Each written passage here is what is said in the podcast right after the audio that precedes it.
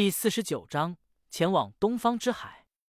洛修将自己的计划告诉两个少女，在两个少女欣喜的答应之后，瞬间话锋一转，说自己不会帮助他们。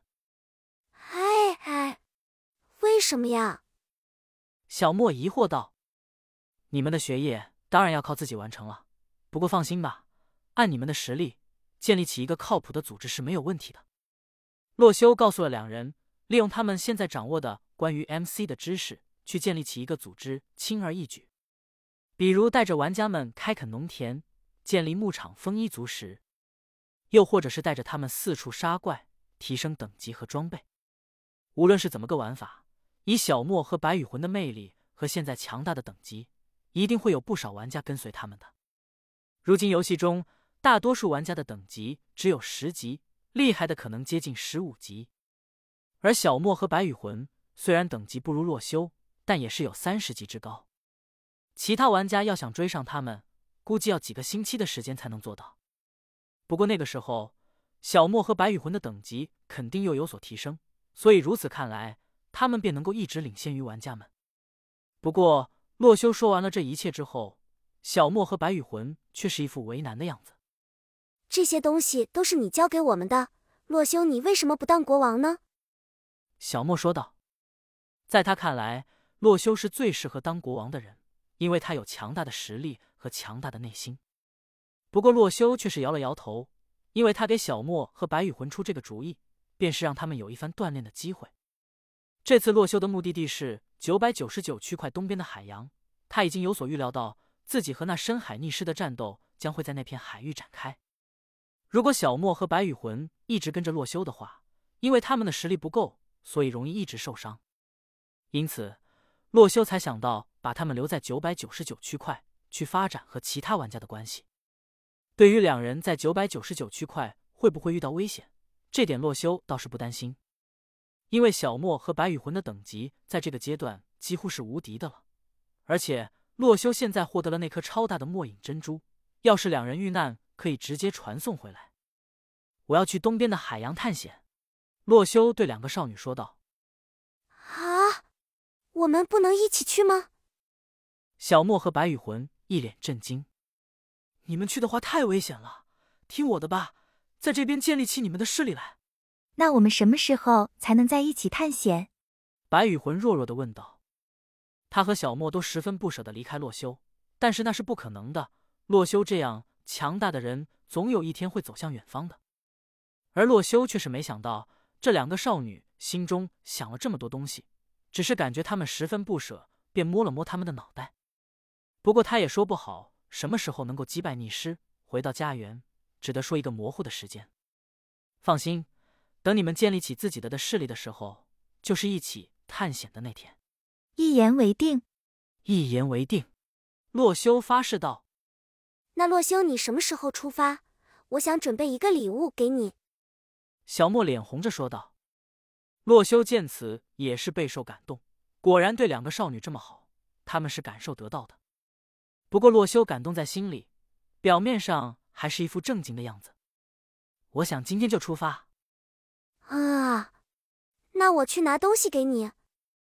小莫连忙跑上了楼，翻箱倒柜的找了一阵，随后再次下来的时候，他递给了洛修一个苹果。洛修疑惑不已，这小莫怎么递给自己一个苹果？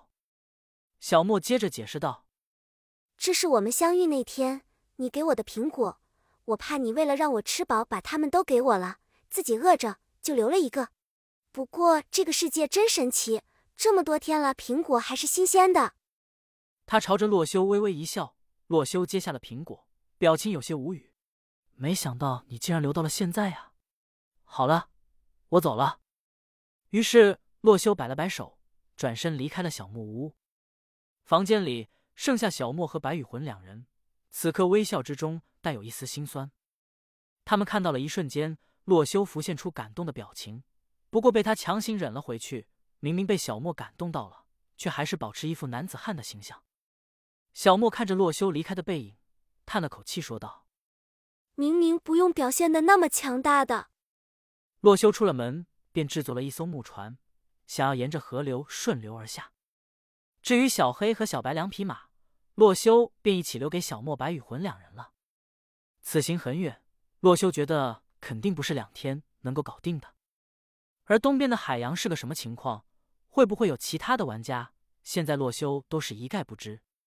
于是，洛修抱着一丝期待感踏上了旅程。快接近中午的时候，洛修终于是看到了大海。